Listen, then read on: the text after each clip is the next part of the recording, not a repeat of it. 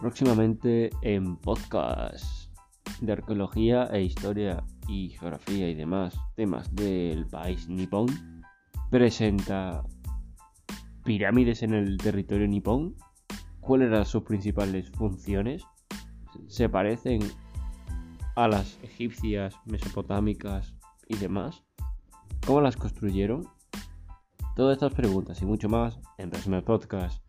Y además, todo esto estará también en Instagram, que se lo dejaré en la descripción de, este podcast. Os deseo un feliz día, una feliz semana y hasta la próxima.